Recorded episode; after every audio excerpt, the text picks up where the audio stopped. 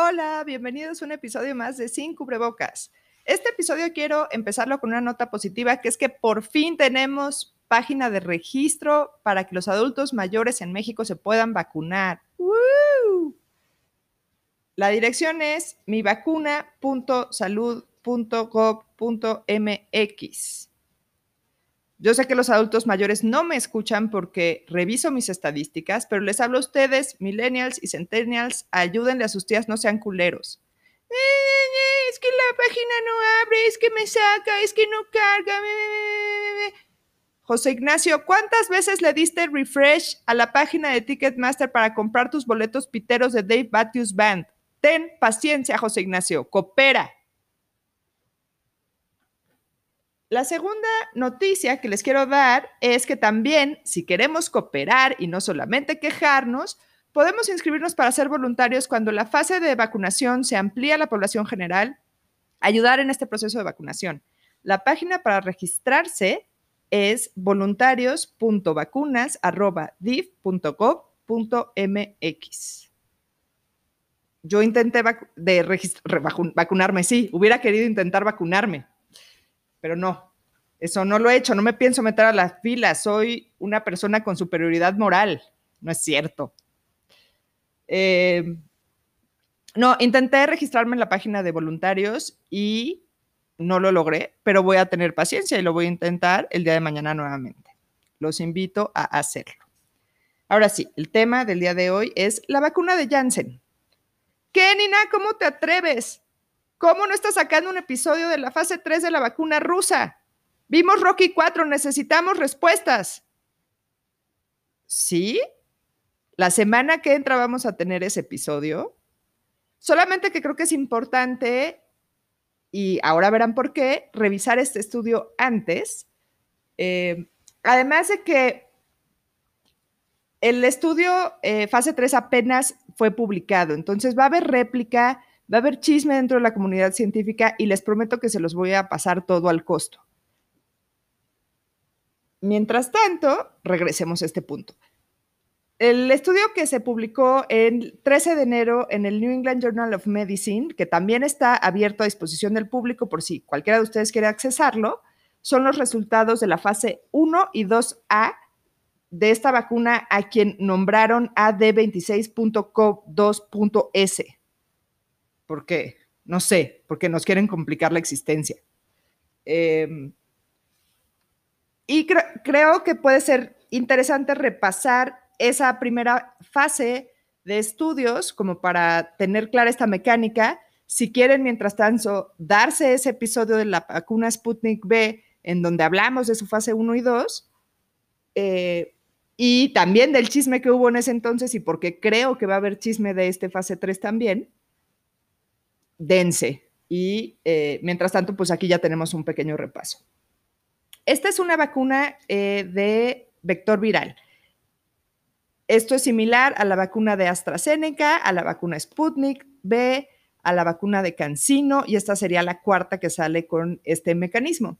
Ellos eligieron un virus que se llama adenovirus de la cepa 26. Es un virus que está modificado de manera que no se puede replicar dentro del cuerpo, entonces no puede generar infección, sino que solamente es como un vehículo para entregarle al cuerpo o presentarle al cuerpo esta proteína spike de la que tanto hemos oído hablar, que es el del piquito de la coronita del coronavirus, y es la que el cuerpo, el sistema inmunológico reconoce para generar anticuerpos para generar defensas contra este virus. Y esta cepa de adenovirus no es la primera vez que se utiliza. La ha utilizado eh, la vacuna o uno de los prototipos de vacuna para ébola, para virus sincitial respiratorio, también prototipos para vacuna de VIH y de Zika. Entonces ya se tiene alguna experiencia con esto. La vacuna Sputnik B es una vacuna de dos dosis donde en la primera dosis te entregan un tipo, una cepa de adenovirus y en la segunda otro tipo de adenovirus. Uno de esas dos es la cepa adenovirus 26, por eso creo que está bueno tener este estudio antes. El estudio inició en julio 22, fue un estudio aleatorizado, fue ciego eh, y fue controlado por placebo. Perdón por ese ruido, estoy acompañada y aparentemente no pueden controlar sus reflejos de tos. Increíble. Bueno, ya saben que aquí no se edita nada, esto corre como corre. Vámonos.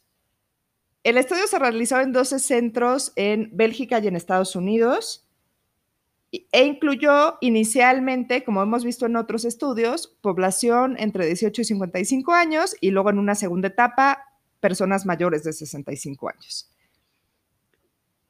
Y la manera en la que organizaron los grupos, eh, el primer grupo fueron 375 individuos que dividieron en dos brazos, eh, uno que tenía una dosis alta de vacuna, otro de dosis baja de vacuna y a su vez a cada grupo le pusieron una o dos dosis de la vacuna.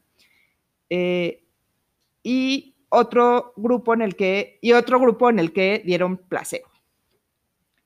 Eh, el grupo, en la segunda fase, donde ya incluyeron adultos mayores, lo consideraron un tercer grupo que dividieron de la misma manera, con 375 individuos también, pero en este reporte solo está registrada hasta la primera dosis. Esta vacuna tiene una aplicación intramuscular como todas las otras, nada más que aquí entre la primera y la segunda dosis dejaron pasar 56 días. Eh, y piensan hacer cortes de seguimiento a los seis meses y al año de aplicación para un seguimiento más extenso perdón, de seguridad y de eficacia. Tienen también datos de otro grupo eh, que no viene aquí y que por lo tanto, o sea, solo lo voy a mencionar, pues porque ahí está descrito en el estudio, pero no está incluido nada de esa información aquí y lo repasaremos una vez que sea publicado. Una duda que al menos yo tuve en algún momento fue eh, Janssen está sacando una vacuna, Johnson y Johnson está sacando otra vacuna. No, resulta que en algún punto Johnson y Johnson compró Janssen eh, y por lo tanto de pronto pueden ver que hay una vacuna de uno o de otro. No son dos vacunas diferentes, es la misma vacuna. Ellos fueron el patrocinador del estudio y diseñaron el estudio, analizaron los datos y son los autores del artículo los que responden o los que fueron responsables de recopilar la información y de escribir como tal el artículo y por lo tanto, eh, digamos, eh, responsabilizarse también de la información que ahí se presenta. Como es un estudio fase 1 y 2, acuérdense que esto es lo más importante es, en primer lugar, definir que la vacuna es segura eh, y definir que genera eh, una respuesta inmunológica y cuantificarla. Y la otra cosa que hacen en estos estudios es que definen qué tipo de dosis van a dar. Ese es el primer estudio fase 1 y 2 que consideró utilizar una o dos dosis. Em, desde el inicio, o sea, desde el diseño.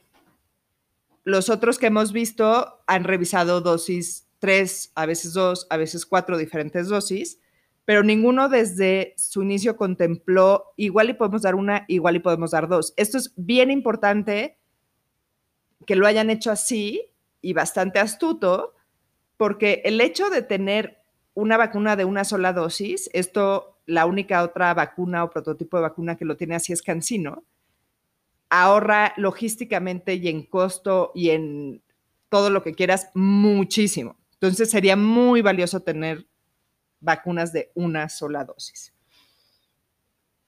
Y bueno, lo que hicieron es que al, eh, o sea, te ponías la vacuna y te hacían visitas semanalmente, los días 7, 28 y 71, y te daban un como cuadernito donde tú podrías anotar los efectos adversos que tuvieras. Y bueno, durante esas visitas también pues muestras para eh, cuantificar anticuerpos. La población que incluyeron en estos estudios eh, fue bastante equitativa en cuanto a género, 50, eh, y 50 y 50% más o menos. La edad media en el grupo de jóvenes fue de 35 años, la edad media en el grupo de adultos mayores fue de 70 años y donde, como en muchos otros estudios fase 1 y 2, les falló tantito fue en el aspecto étnico, porque arriba del 90% en ambos grupos son personas caucásicas. Dentro de los jóvenes hay una representación de hispanos del 4% y del 5% de afroamericanos y todas las demás razas están por abajo del 2%. Solamente el 2% de los casos eh, habían tenido un historial de haber tenido COVID. En cuanto a la seguridad, ¿qué es lo que encontraron? En el grupo de jóvenes, el efecto adverso eh, más importante presentándose en 64% en aquellos que recibieron baja dosis y 78% en aquellos que recibieron la dosis más alta, fue dolor, contra 9% en el placebo. Y en el grupo de adultos mayores hubo dolor en el 41% en, en los que tuvieron baja dosis y 42% en los que tuvieron alta dosis, mientras que solo el 14% eh, presentó eh, dolor cuando recibieron placebo. Eh, esto también repasemos que es habitual que la gente más grande tenga menos efectos adversos. ¿Por qué? Porque la respuesta inmunológica que montan es mucho más débil que la de los pacientes jóvenes. Otros efectos adversos, aunque menos importantes o em, sí, menos frecuentes, o sea, con mucho el dolor fue el más importante, eh, y lo que llaman ellos efectos sistémicos, que es fatiga, dolor de cabeza, dolor muscular, en jóvenes se presentó en el 65% en los que recibieron baja dosis, en el 84% en los que recibieron alta dosis y en el 26% en los que recibieron placebo. En el grupo de adultos mayores, en el 46% de los que recibieron baja dosis, 55% de los que recibieron alta dosis y el 23% de los que recibieron placebo. Fiebre. Eh, en los jóvenes de baja dosis eh, se presentó en el 15% y 39% si recibieron alta dosis. Em, solo en el 5% de los pacientes alcanzó una fiebre significativa o severa, alcanzando los 39 grados, y solo en el 9% de aquellos que tuvieron alta dosis. Ningún paciente que recibió placebo tuvo fiebre. Y en los pacientes adultos mayores, 4% de los que recibieron baja dosis, 14% de los que recibieron alta dosis, y en ninguno de los que eh, recibieron placebo y, en adultos mayores nadie tuvo fiebre severa. Ahora, todos estos efectos se resolvieron a los dos días. Entonces, también, como ya hemos dicho, muchos de estos efectos pues se reportan porque se tienen que reportar, pero no se podrían considerar efectos adversos muy relevantes. Hay cinco eventos que consideran ellos serios y súper, entre comillas, serios, porque honestamente eso cero es serio. Eh, uno fue un paciente que se le bajó la presión y esta persona tenía ese historial de er, eh, que recurrentemente le pasaba esto. Una persona presentó piedras en el riñón, pero también ya tenía historial de haber presentado esto. Un paciente tuvo una neumonía bacteriana. Otra paciente tuvo, bueno, asumo que fue mujer, no lo especifican, eh, un brote de esclerosis múltiple. Esta persona no había sido diagnosticada, pero ya tenía un historial de eventos similares de ocho años y una especie de investigación diagnóstica de ocho años, nada más que no se había diagnosticado como tal. Ninguno de estos lo consideraron eh, algo que estuviera asociado a la vacuna, evidentemente. Y hubo un paciente que tuvo fiebre, que acabó estando en el hospital porque creyeron que tenía COVID, y a la hora de la hora solo fue la fiebre de la vacuna. Eh, entonces, este pues sí estuvo relacionado a la vacuna, pero nada fuera de lo que esperas en una vacunación. En cuanto a la eh, eficacia en el sentido de eficacia de que generas anticuerpos, acuérdense que en los fase 3 la eficacia ya se calcula de otra manera, es de veras, de veras no me va a dar COVID si me vacuno. Eso es lo que estás tratando de medir. Aquí solo estás viendo que generes anticuerpos y en base a eso asumes que pues esa persona si generó anticuerpos va a estar mejor preparada para eh, combatir una infección por COVID o para no infectarse en ese caso ya veremos cómo le fue en el fase 3. Eh, todos los pacientes eh, no tuvieron un nivel de anticuerpos eh, previo a la aplicación de la vacuna que fuera significativo contra COVID, demostrando pues, que eran pacientes que no se habían expuesto al bicho. Y aquí les voy a dar como el número, que es como la unidad que midieron digo, lo normal es cero, digamos, y subieron a este punto y es muy interesante este resultado. Al día, al mes de aplicarse la vacuna, los que recibieron solo una sola dosis y que fuera baja, se elevó a 478. Que recibieron dos dosis bajas, 586. Una sola dosis alta, 625. Una sola dosis, digo, dos, dos dosis altas, perdón, 788. Entonces, sí, a mayor dosis y a mayor carga en cada dosis, mayores anticuerpos, pero desde una sola dosis baja ya vieron una respuesta significativa en la generación de anticuerpos. Para el día 71, esto seguía aumentando en todos los grupos, estos niveles seguían aumentando. Obviamente les estoy presentando la media de manera que el 100% prácticamente de los pacientes presentaron anticuerpos. Em, y luego hicieron una medición dos semanas después de la segunda dosis y encontraron que la diferencia no fue tan importante, aunque sí presentan más anticuerpos. Pero esto no es de, bueno, es que si tengo 100 mil, 800 mil, 800 mil, mil, mil, anticuerpos me va a ir mejor que si solo tengo mil. O sea, una vez que cruzas ese umbral donde tienes anticuerpos, ya tienes anticuerpos. No tienen que ser hordas y hordas de anticuerpos. No es necesario. Entonces, si a pesar de no, recibir refuerzos, de todas maneras esa respuesta inmune iba progresando y se iba solidificando, digamos, eso ya era positivo. Lo demás, pues ya era así como, bueno, pues ya, ¿no? Y sin embargo, si vieron los efectos adversos, sí era, iban incrementando conforme más dosis y más número de dosis les dabas.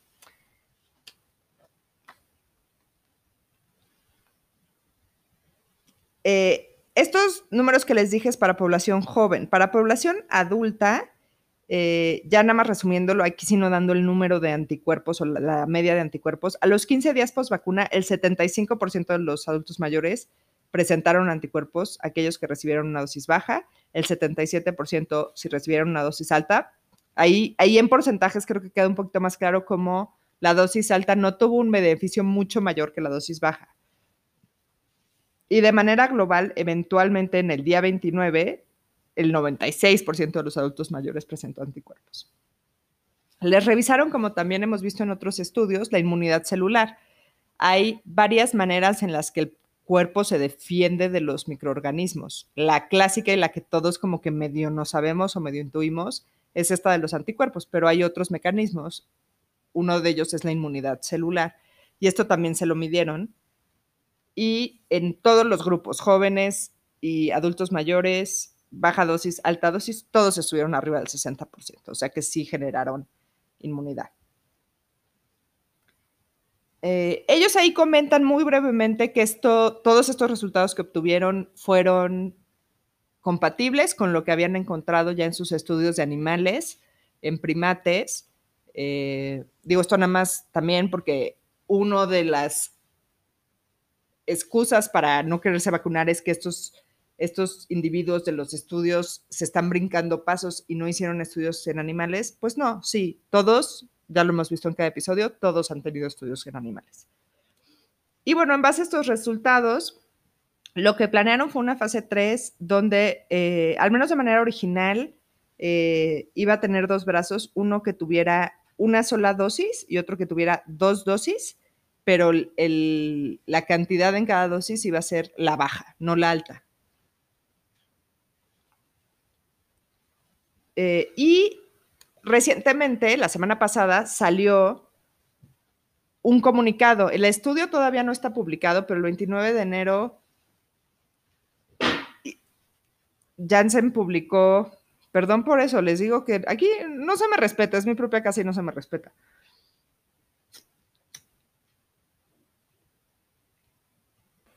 Les decía, el, el 29 de enero Janssen hace un comunicado donde más o menos describen eh, cómo diseñaron el estudio. No me voy a meter a eso porque, em, porque, bueno, quiero analizar a fondo las poblaciones, los datos, las frecuencias, en fin. y presentárselos bien, bien completito.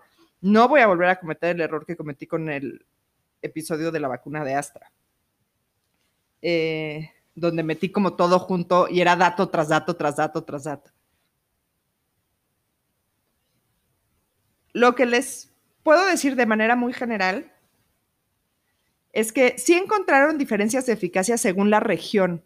Eh, el estudio fase 3 se llevó a cabo en países de Europa, en Sudáfrica y en algunos países de Latinoamérica también. Y vieron que sí había una diferencia entre, entre esas tres regiones en cuanto a la eficacia. Eso es, creo que es algo que va a valer mucho la pena analizar una vez que tengamos esa publicación. Pero lo que sí fue como parejo y como más global fue que fue 85% eficaz en prevenir enfermedad severa, o sea, que te tengas que hospitalizar o que llegues a fallecer por COVID al día 28 después de la aplicación. Una cosa muy positiva de ese estudio, que ya debe estar concluido y yo creo que vamos a ver publicado en dos meses, es que si esta fase 2 estaba terminando a principios de noviembre, fue cuando a, a nivel global la epidemia tomó esta tercera ola. Yo así las cuento. Según yo, esta es la tercera ola a nivel global. Eh, y fue cuando esos casos empezaron a incrementar mucho. Entonces, se hizo en el contexto de una epidemia muy activa. Entonces, esta eficacia también cobra un valor un poquito diferente o hay que sopesarla diferente. Y lo que es fantástico es que ya estaban circulando algunas de las variantes estas nuevas, la de Sudáfrica, la de Brasil, la del Reino Unido. Y entonces va a demostrar eficacia en múltiples variantes. Y la otra cosa muy fantástica de esta vacuna es que es una sola dosis. Si no, tomamos nada más este dato de 85% de no te vas a morir, no vas a dar al hospital, que me parece un desenlace bastante razonable en el contexto de este pedo ya no surge, o sea, ya no necesito que no me dé, ya solo necesito que no me lleve la chingada, ¿saben? O sea, también hay que conceder un poco. Eh, o sea, me parece que es un resultado muy, muy, muy loable y que sobre todo muchas regiones del mundo no vas a tener, no te va a dar la vida para vacunar en países demasiado poblados, en países muy extensos geográficamente, en países eh, con bajos recursos. Esta es una gran opción y solo estás perdiendo contra, digamos, Pfizer y Moderna, que serían el estándar de 92, 94%. Estás perdiendo muy poca eficacia y ganando un montón al no tener que poner dos dosis, ¿no? Eh, porque aparte, aparte, acuérdense de esto, o sea, hay gente que no va a regresar, que simplemente no va a regresar. Ya olvídense de que si el país la compra, que si llega, que si se atrasa, que si la madre, o sea, hay gente que no va a regresar a su segunda dosis y si comparamos una dosis contra una dosis, estás hablando de Pfizer, por ejemplo, porque ese dato no lo tengo tan claro de Moderna, pero de Pfizer sí está muy bien estipulado en el artículo, 50 contra 85. Y por ese 10% más, hay, hay que considerar todos esos valores y hay que ponerlos en la balanza. Veremos qué va pasando con esta vacuna. Y respecto eh, a lo que les decía, bueno, creo que fue un buen repaso para entrarle al fase 3 de la Sputnik V.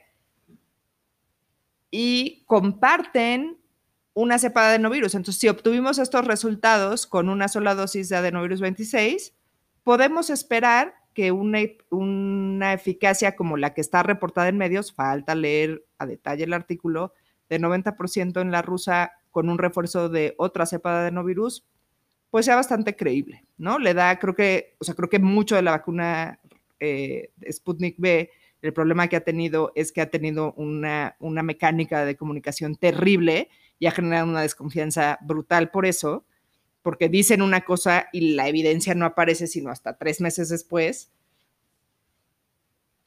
Pues aquí tenemos otra fuente que nos está diciendo, chance, chance, estos rusos no quieren dominar el mundo y solo quieren ayudar.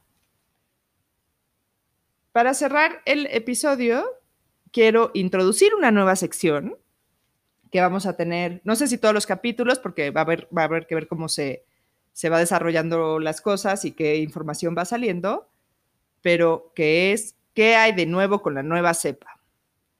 porque resulta que saqué ese episodio de la nueva cepa o nueva variante, que sería lo más correcto, eh, y más me tardé en subirlo que empezaron a salir cosas nuevas. Entonces, eh,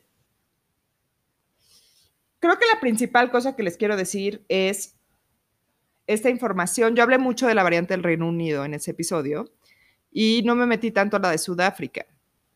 Hablé de un, eh, de un estudio que realizó Pfizer con muy poquita gente, pero que de alguna manera nos tiene que dar la pauta de que, ok, las vacunas no se van a ver afectadas por esta nueva variante. O sea, más bien, si las vacunas sí están cubriendo esta nueva variante, salió esta nota donde decían, o sea, sí, pero resulta, luego, esto lo sacó Moderna en realidad, resulta que sí generan anticuerpos, pero son muchísimo más bajos con la cepa de Sudáfrica. Entonces, ahí lo que pasa es, pues sí, sí va a cubrir. El miedo obviamente es que siga mutando el bicho y al mutar llega un punto donde sí de verdad no se cubra. Entonces, Moderna ya está tomando acción para esto, ya está haciendo un prototipo que vaya a cubrir esta otra cepa, ya sea que vaya a ser un refuerzo en el futuro o ya los nuevos lotes vayan saliendo de un poquito diferentes para que tengan esta cobertura. Eso ya se está trabajando, ya se está haciendo un estudio y los, las diferentes vacunas que vayan saliendo tendrán que ir a hacer eso o, como en este caso, por eso les decía que eso es muy valioso, que aquí ahora sí que mataron dos pájaros de un tiro, ¿no? Parece que vienen retrasados, pero ahí ya le ganaron un poquito el, al tiempo. Eso es todo por hoy. Les prometo el episodio de la Sputnik B para la siguiente semana y los veo del otro lado del fin del mundo.